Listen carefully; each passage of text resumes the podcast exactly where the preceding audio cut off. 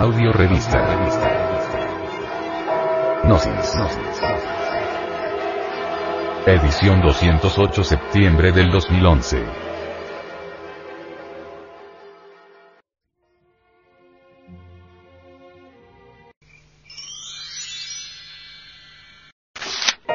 Para los gnósticos, ¿qué es el infierno? Evoquemos con solemnidad, hagamos memoria de los múltiples infiernos prehistóricos e históricos. Remembranzas, reminiscencias, existen por doquiera sobre infiernos chinos, maometanos, budistas, cristianos, etcétera, etcétera, etcétera. Resulta incuestionable que todos esos variados infiernos sirven de símbolo para el mundo mineral sumergido. Claramente, el Dante, discípulo maravilloso de Virgilio, el poeta de Mantua, descubre con asombro místico la íntima relación existente entre los nueve círculos dantescos y los nueve cielos. El bardo Todol, libro tibetano de los espíritus del otro mundo, resalta magnífico ante nuestros ojos haciéndonos ver la cruda realidad de los mundos infiernos, dentro del interior del organismo planetario en que vivimos. Es indubitable que los nueve círculos dantescos dentro del interior de la Tierra, se corresponden científicamente con las nueve infradimensiones sumergidas bajo la región tridimensional de Euclides. Resulta palmario y claro, la existencia cósmica de los mundos infiernos, en cualquier mundo del espacio infinito. Obviamente, el reino mineral sumergido, no es ciertamente una excepción del planeta Tierra.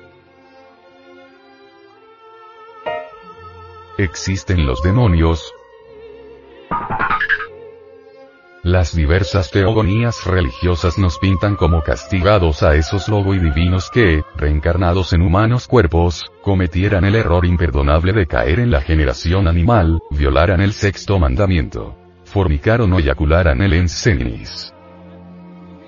Esos genios tenebrosos son ángeles caídos, demonios auténticos en el sentido más completo de la palabra.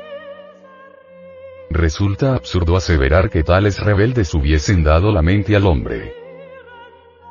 Es obvio que esos ángeles caídos son verdaderos fracasos cósmicos. Es muy oportuno en estos instantes recordar los nombres inhumanos de Andramelech, Belial, Moloch, Bael, etc., cuyas horrendas abominaciones pueden ser estudiadas por cualquier adepto de la logía blanca, en los registros acásicos de la naturaleza.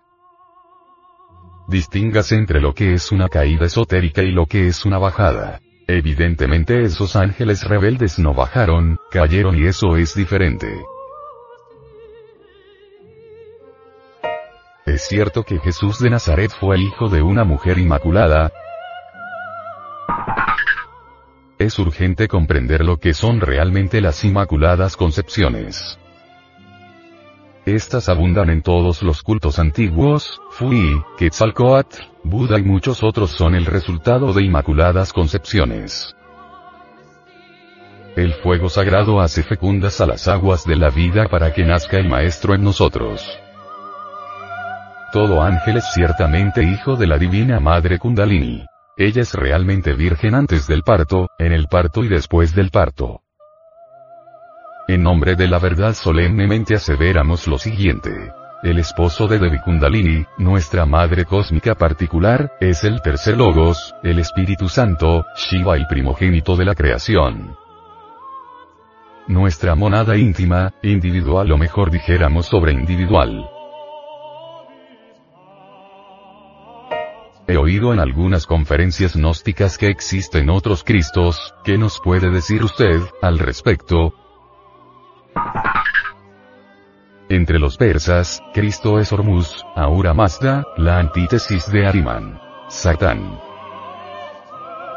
En la tierra sagrada de los Vedas, Cristo es Vishnu, el segundo Logos, sublime emanación de Brahma, el primer Logos. El Jesús indostánico es el avatar a Krishna. El evangelio de este maestro es similar al del divino Rabí de Galilea. Entre los chinos antiguos Fui es el Cristo cósmico, quien compusiera el famoso Viking libro de las leyes y nombrara para bien de la humanidad ministros dragones.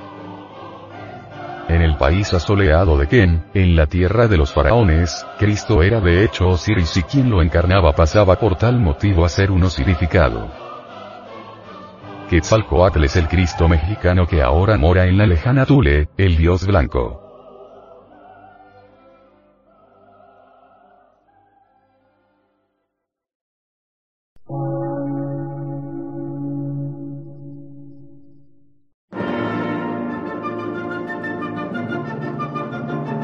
Emisora, gnóstica, transmundial. Por una nueva civilización y una nueva cultura, sobre la faz de la Tierra.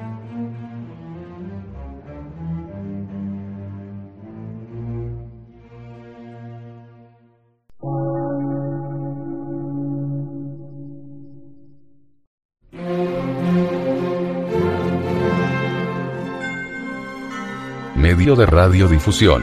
Científico, artístico, místico y filosófico. De la Asociación Colombiana de Centros de Estudios Gnósticos, Antropológicos, Psicológicos y Culturales. A. C.